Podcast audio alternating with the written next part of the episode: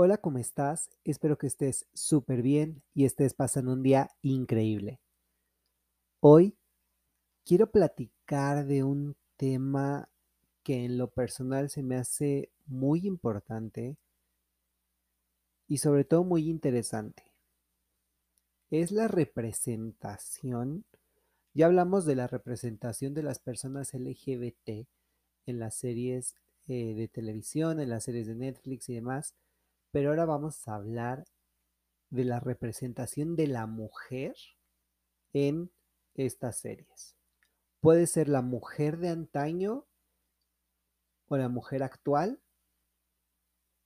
pero cómo es que ahora se le está dando esta inclusión, papeles muchísimo más fuertes, con muchísima más voz, eh, con más poder de hacer cosas, de tomar sus propias decisiones, y cómo es que todo esto va avanzando a medida de que la trama se desarrolla. Tomé como referencia cuatro em,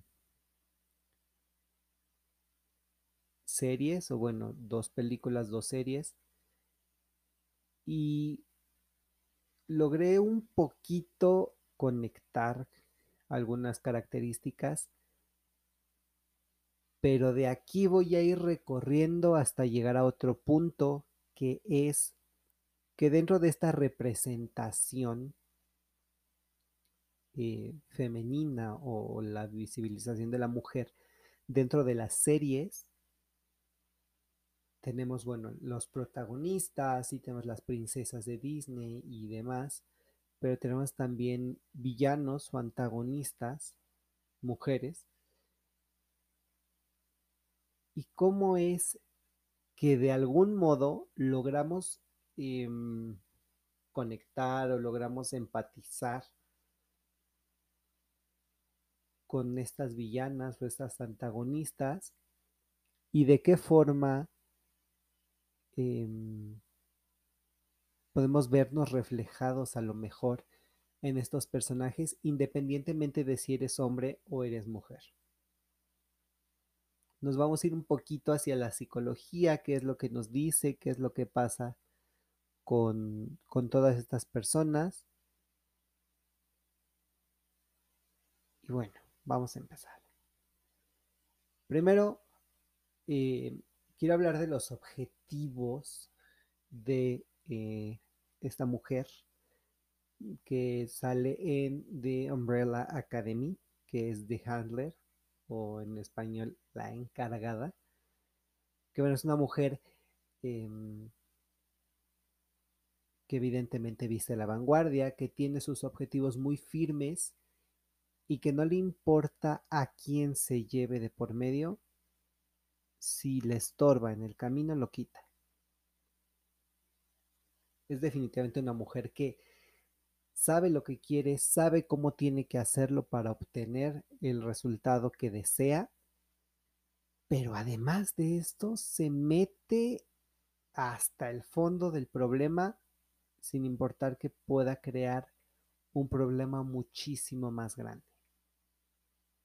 Después tenemos, em, pasando a la otra serie, a Adele de la serie Detrás de sus ojos, que bueno, tú dices es una mujer que está loca o que bueno, está eh, siendo violentada por el marido y creas ese, ese vínculo de decir, ay, pobrecita. Y después te das cuenta que no, pobrecita nada. O sea, dices, está loca. Y en algún punto puedes decir, yo quiero ser como ella, de determinada, de tener la convicción de hacer las cosas como yo quiero, pero viene un trasfondo un poco más oscuro, en donde dices, no, pues es que creo que, o sea, sí por el lado de defender mi convicción y, esto sí está bien, pero no irme al lado maniático como ella.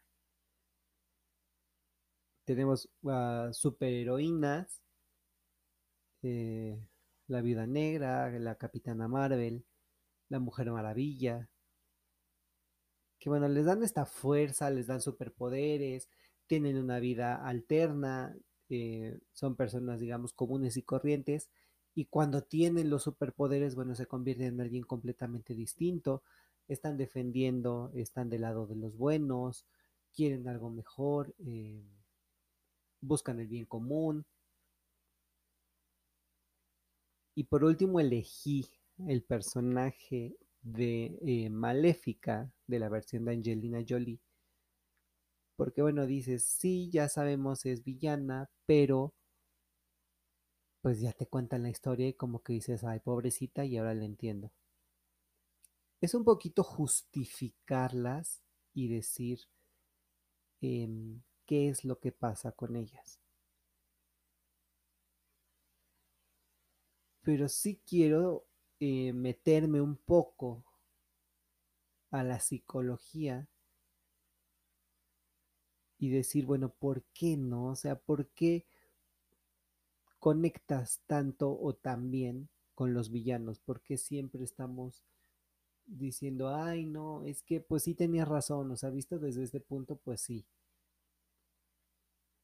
Y es que la psicología nos dice que dentro de, em, de estos personajes, tanto nuestro altruismo como nuestro egoísmo entran en conflicto. Porque bueno, son eh, emociones completamente distintas o, u opuestas, digámoslo. Y al final de todo esto, dices, ok, no justificas las acciones de entrada, después las justificas, pero tienes todavía en mente de que es un villano, en este caso una villana, y entonces te da ese sentimiento de que tú eres mejor que la persona que estás viendo en televisión y dices, es que yo no haría eso. Y te da ese sentimiento de que eres mejor persona que a lo mejor puede ser un poco distinto a, la realidad, pero bueno. Hablando específicamente de mujeres y mujeres que tienen la fuerza y de toda esta representación que se le da en las series, para mí es que evidentemente hay un problema social en el que, bueno, muchas mujeres callaron y no tenían voz y tuvieron que luchar, tuvieron que morir, tuvieron que hacer un montón de cosas para ahora tener lo que tienen, para ir ganando poco a poco más privilegios, más lugar y más terreno dentro de las decisiones sociales, tanto políticas como económicas, culturales y demás. Y elegí estas series porque cada una tiene una personalidad distinta y porque son personajes que para mí son como los favoritos. O sea, en Umbrella Academy yo dije, es que esta mujer tiene el objetivo fijo, sabe qué es lo que quiere y no le importa matar a uno, no le importa matar a otro, no le importa nada. Ni siquiera le importa exponer a alguien de su familia para cumplir con el objetivo. Y que además engañó y dijo mentiras y cambió la historia por completo con tal de manejar una versión a su conveniencia. Pasamos con Adele de detrás de sus ojos. Decimos, es que pobrecita, está encerrada todo el tiempo en su casa, es que el marido le habla bien feo, es que no sé qué, y, siempre caemos en el es que, es que, es que, es que. Y a medida que va pasando la serie, y no vamos a decir spoilers de nada, pero a medida que va pasando la serie, tú dices, es que ella tiene la razón, o sea, la tiene encerrada, no la deja hacer nada, le revisa el teléfono, le habla cada rato, le habla al celular y le dice dónde estás, pero también le marca la casa para asegurarse de que está en la casa. Y dices, ¿qué onda? O sea, tanto control no puede ser posible a nivel pareja. Una cosa es que me cuide y otra cosa es que me vigile. Después la trama cambia a niveles estratosféricos y dices, bueno, ya, bye. Pero Adele como personaje, que te dice, bueno, es millonaria y tiene un montón de dinero y está súper enamorada del hombre y haría cualquier cosa y no teme sacrificar nada. Y entonces dices, está enamorada y está convencida de lo que siente por él. Le gusta esto y nos retrata a una mujer actual que haría cualquier cosa por amor, pero incluso aguanta cualquier cosa por amor. Hay muchas mujeres que dicen, sin él no soy nada. Y tristemente son mujeres grandes, de edad quizá arriba de los 50, que ya vivieron una vida, que ya se casaron, que a lo mejor ya tuvieron hijos y que en el momento de su juventud y, de pleno apogeo se casaron o se enamoraron de este hombre y este hombre pues, mantuvo un estatus y un nivel de vida estable. El hombre salió a trabajar y la mujer se quedó en casa y cuidando a los hijos y demás. Pero para este punto, pues el hombre está todo el tiempo afuera. Y la mujer quizás tenga sospechas o no sabe, ¿no? Qué está haciendo el marido o con quién está o demás.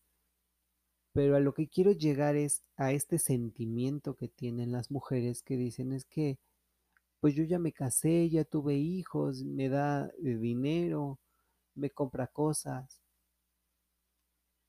Y si él me deja, yo no soy nada porque no sé hacer nada. ¿Qué va a hacer de mí? ¿Me voy a morir de hambre? ¿Dónde voy a vivir? Y dices, o sea, no. Regresándonos un poquito a, la mujer de Umbrella Academy, nos retrata a esta mujer que sabe lo que quiere, a una mujer que tiene cierto grado de empoderamiento, aunque no sea em, inclinado al lado positivo de cómo se deben hacer las cosas,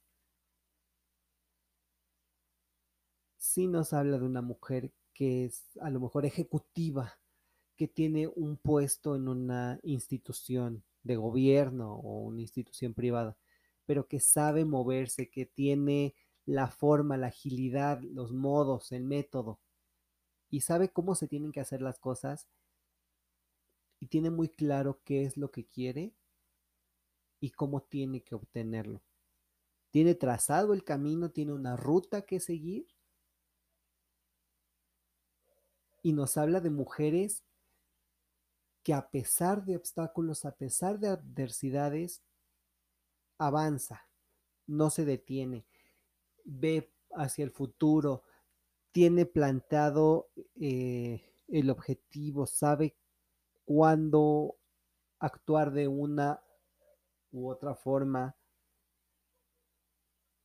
Y esto es lo padre, o sea, yo, yo vi el personaje y dije, bueno, es preocupada por la estética, por la belleza, eh, se peina, tiene el cabello teñido, eh, la vestimenta es impresionante pero la actitud hace que sea un personaje redondo que cumpla con todas las características y digas, es que es, es esto, como deben de ser las cosas. Claro que no esperas que todas las mujeres salgan con un arma y maten a todo mundo, pero sí que las mujeres tomen esta fuerza de hacer las cosas. Ya en Capitana Marvel, en la Pantera Negra, en Harley Quinn. ¿Ves esta rienda suelta de las mujeres y basándonos en un modelo de, de, mujer en la actualidad? Dices, bueno, es la mujer que se atreve, es la mujer que sabe el poder que tiene, sabe el valor que tiene su persona y sobre todo que su conocimiento conforma una gran pieza en todo este rompecabezas.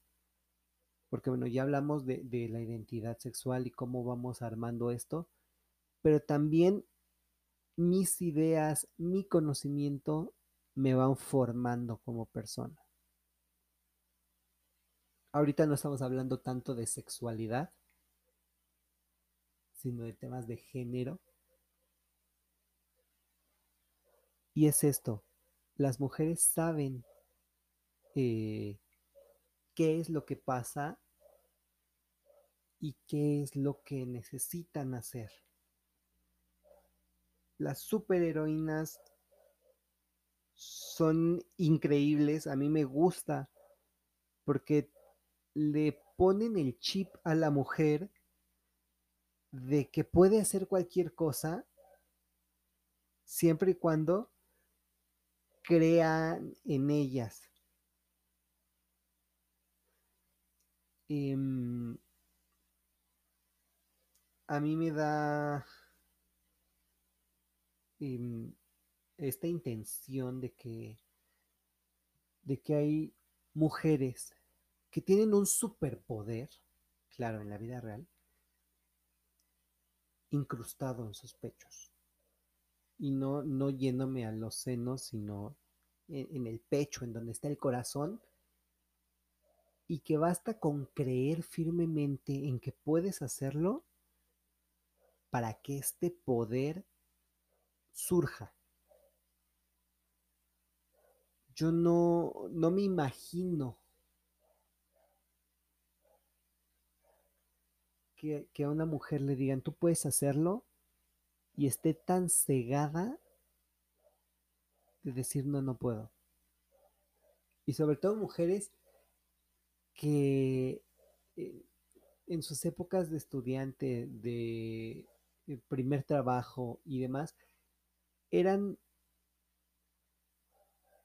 muy inteligentes, se atrevían a hacer las cosas, estudiaban, sabían lo que querían hacer, pero en el momento en el que se casan, dicen, ya valió, o sea, ya, ya, ya valió. Entonces, ver a, mujeres en grupos de superhéroes y rodeados de, de, de superhéroes, hombres y de personajes masculinos, y que te pongan un personaje femenino con la misma capacidad de salvar a la población de alguna catástrofe que se avecina, dices, está muy bien. Porque simplemente volteas y dices, mi mamá está haciendo lo mismo, mi tía está haciendo lo mismo, mi abuelita, mi hermana, mi amiga, mi maestra, la señora de la tienda, la vecina, o sea, toda mujer que tú voltees a ver y que está haciendo algo a gran o a pequeña escala dentro de tu núcleo o de tu escenario social, claro que tiene un superpoder. Ahora, en el caso de Maléfica, es muchísimo más profundo porque te habla de que ella tenía esas grandes alas y que se enamoró y el hombre la traicionó y le cortaron las alas. Muchas mujeres y hay muchas historias que a lo mejor no me encanta escuchar, pero que las equiparan a las mujeres que han sufrido violaciones, que dicen eran mujeres llenas de sueños, mujeres capaces de lograr lo que sea, mujeres con ambición, con esas ganas de hacer las cosas, ganas de vivir. Llega un evento y te corta de tajo todo. Te cortan las alas y entonces sufres, te sientes triste, te sientes deprimida. Y claro, son mujeres que se sienten que no valen nada, que son incapaces, que tienen autoestima súper, súper, súper chiquita que crean un sentido de dependencia con la pareja, o con el amigo, con la mamá, con el papá. Y nos vamos creando una idea errónea que durante muchos años estuvo prevaleciendo dentro del discurso social y político, de que una mujer necesitaba de un hombre para sobresalir en la sociedad. Y te decían, detrás de un gran hombre hay una gran mujer. Ahora te cambian la jugada y te dicen, no, no, no, o sea, detrás de un gran hombre, nada. Junto a un gran hombre hay una gran mujer porque la mujer ya no tiene que quedarse atrás de nadie. Y claro que dices, va, yo personalmente, y esto es moviendo un poquito mi óptica y siendo más crítico de, lo normal y buscándole la justificación y el modo de hacer las cosas, puedes decir, sí, detrás de un gran hombre, sí hay una gran mujer, porque detrás de las acciones y hablando detrás, yéndonos al pasado, a, los sucesos, se encuentra una mujer, una madre, una abuela, una institutriz, una maestra, que le dio valores, que le enseñó eh, cultura, que le enseñó el respeto, que le fundamentó un montón de cosas, que le dio los cimientos, eh, tanto morales como éticos, para su bien actuar dentro de la sociedad. Cuando te dicen detrás de, un gran hombre hay una gran mujer, tenemos que pensar en las madres y, en las mujeres del pasado de este hombre que lo formaron. Quizá lo que le pasó a Maléfica y que todo el mundo dice que el error que cometió fue enamorarse y, y confiar ciegamente, yo creo que no. Porque sí, obviamente tenemos que irnos eh, con cuidado con las personas nuevas y que la pareja a lo mejor no siempre es quien dice ser y de hecho pues nadie es quien dice ser, claro que tienes que formarte una imagen social para tener esta aceptación. Estoy 100% seguro que todos en algún momento de nuestra vida hemos hecho o dicho algo de lo que no estamos 100% convencidos, pero es solo para encajar, solo para que me volteen a ver, para que se ríen de mi comentario, para que noten mi presencia. Y bueno, si aquí Maléfica confió, pues bueno, el amor se trata de confiar. Y ella tenía amor para dar y esperaba ese amor de regreso. No tuvo la misma retribución y lo único que obtuvo fue que la traicionara. Pero no vamos a decir Maléfica tuvo la culpa, porque caemos en un discurso, y aquí es eh, una prueba de los micromachismos, que, que de hecho no planeaba tocar el tema de micromachismos, al menos en este episodio, porque el objeto era hablar de esta representación y de cómo lo que vemos en la tele lo podemos trasladar a la vida diaria y cotidiana, pero sí los micromachismos de revictimizar a la mujer y decir es que tú tuviste la culpa porque tú confiaste, porque tú saliste, porque tú hiciste, porque tú dijiste. No se trata de eso. Si detectas un problema en el que dices, bueno, está pasando esto. Y yo no quería, yo no tenía en mente que, que me pasara esto. Yo no quería que nadie me, no sé, me tocara, me violara, abusara de mí, me violentara, me engañara, me mintiera. Y encima que te digan que tuviste la culpa, pues está cañón, ¿no?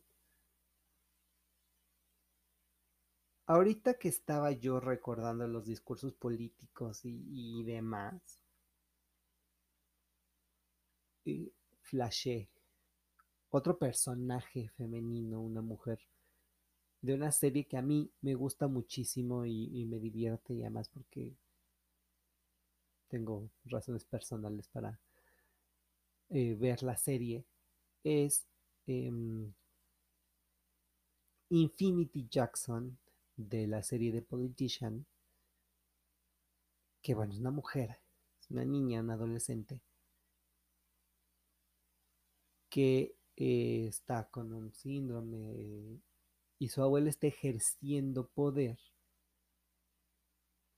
para crear eh, hasta cierto grado lástima, le hace creer que está enferma de cáncer y que, pues bueno, pobrecita, ¿no? En cualquier momento se puede morir, o sea, no te lo dicen, pero te lo dan a entender, en cualquier momento se puede morir, entonces déjame pasar en la fila del Disney, eh, que me voy a Disney World, déjame pasar, que voy a ir al restaurante, déjame pasar, que quiero ser la primera en esto, que vamos a hacer rifas, que vamos a estar en programas, que vamos a adquirir fama.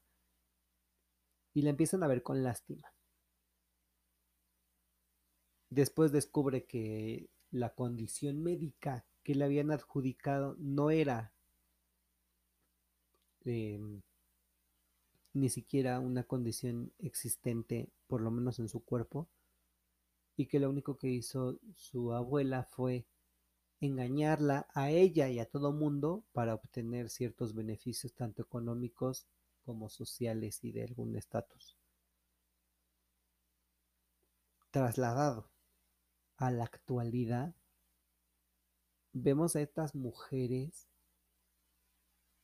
que lo que les digan, creen. Y esto se utiliza para bien o para mal.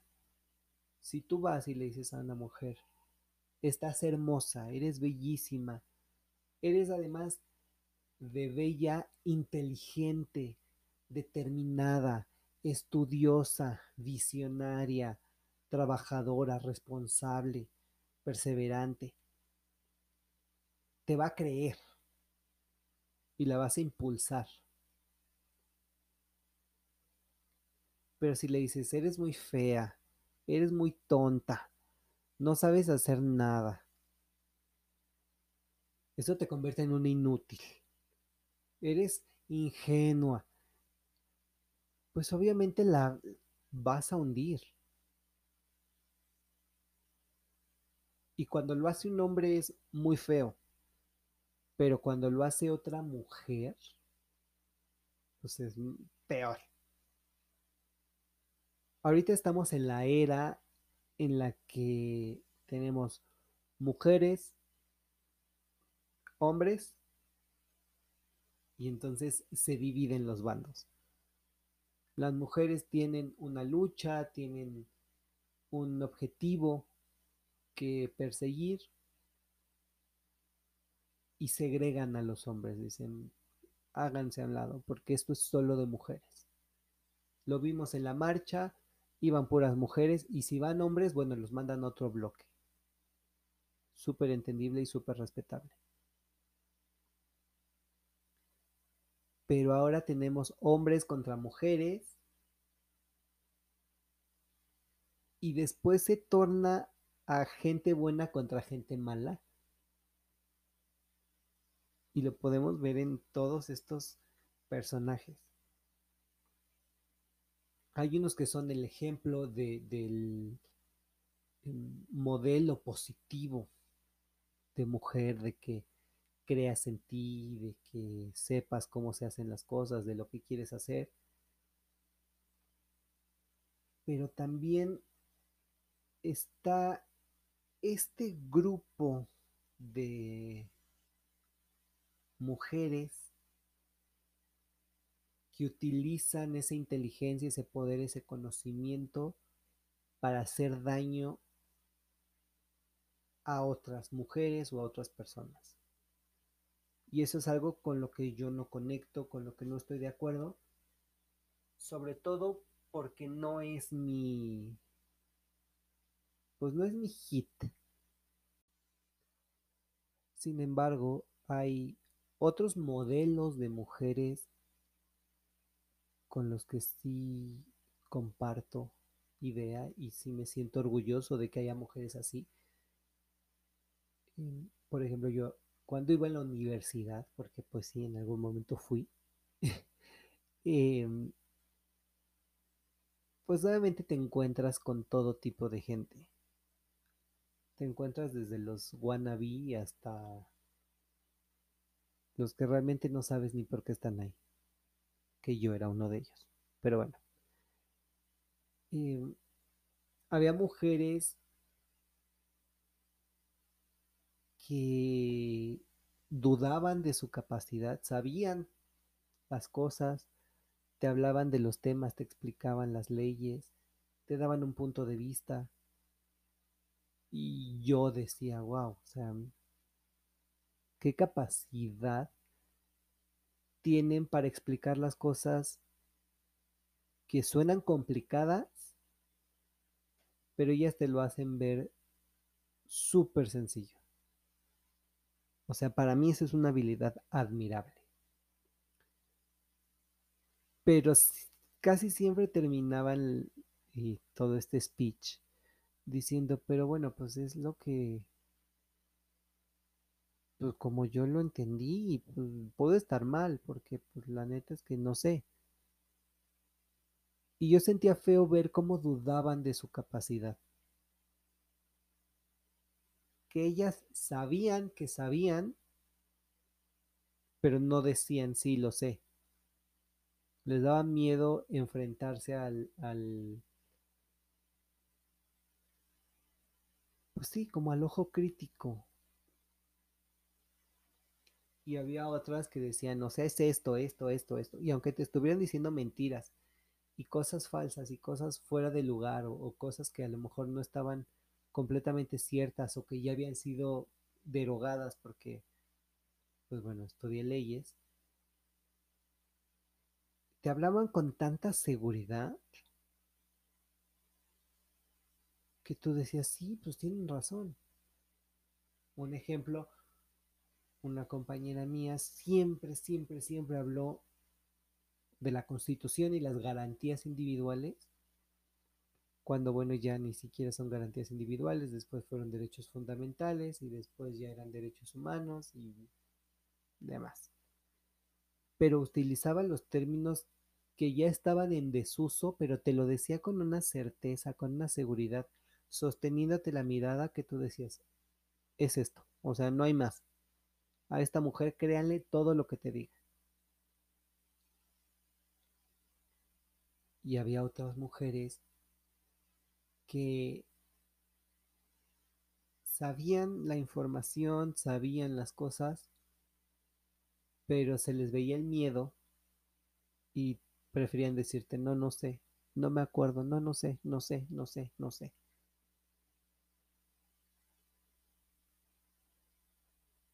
Y para mí es muy triste porque em, yo tengo, por fortuna, muchas mujeres en mi vida y que me rodean y que son ejemplos y que de cada una he aprendido cosas distintas y si yo juntara todas estas cualidades y todos estos defectos en un solo lugar, tendría el tesoro más valioso del mundo. Por eso es que a mí me llena de orgullo y, de ilusión ver que todo tipo de mujeres está representada en, la literatura, en las series de televisión, en algunas telenovelas, en algunas historias, obras de teatro. Pero sobre todo que dentro y fuera de la pantalla ves a las mujeres reinventarse una y otra y otra vez. Y eso es lo que a mí más me gusta. Porque yo estoy convencido de que la mujer puede hacer lo que quiera y lo que le venga en gana, pero necesita creer en ella misma. Que si hay un hombre que la puede apoyar y que la va a impulsar, adelante. Pero que no crea que necesita de un hombre para ir escalando. Hay muchísimas mujeres que logran hacer cosas grandísimas por ellas mismas y que no han necesitado del dinero, del apoyo, de las influencias de algún hombre. Hay mujeres que no están representadas en ningún lado, sin embargo existen.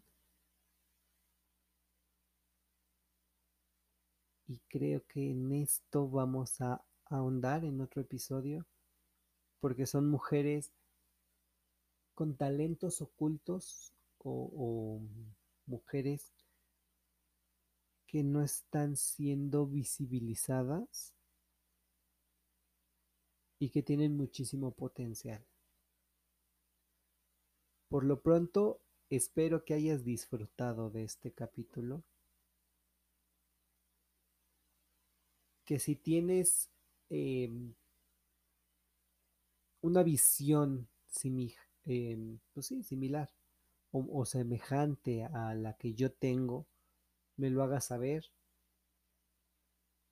Si piensas diferente, también házmelo saber porque pues no lo que yo diga o mi opinión es la única que cuenta, sino está muy bien analizar y comparar puntos de vista y ver qué es lo que están viendo las otras personas en el mismo punto y que a lo mejor un personaje que para mí es el villano o no es un ejemplo positivo, para otro puede sí serlo, porque cada uno habla desde su trinchera. Y yo con los valores, con mis principios, pues sí puedo decirte esto sí y esto no, pero cada modelo de persona y cada modelo de crianza es distinto.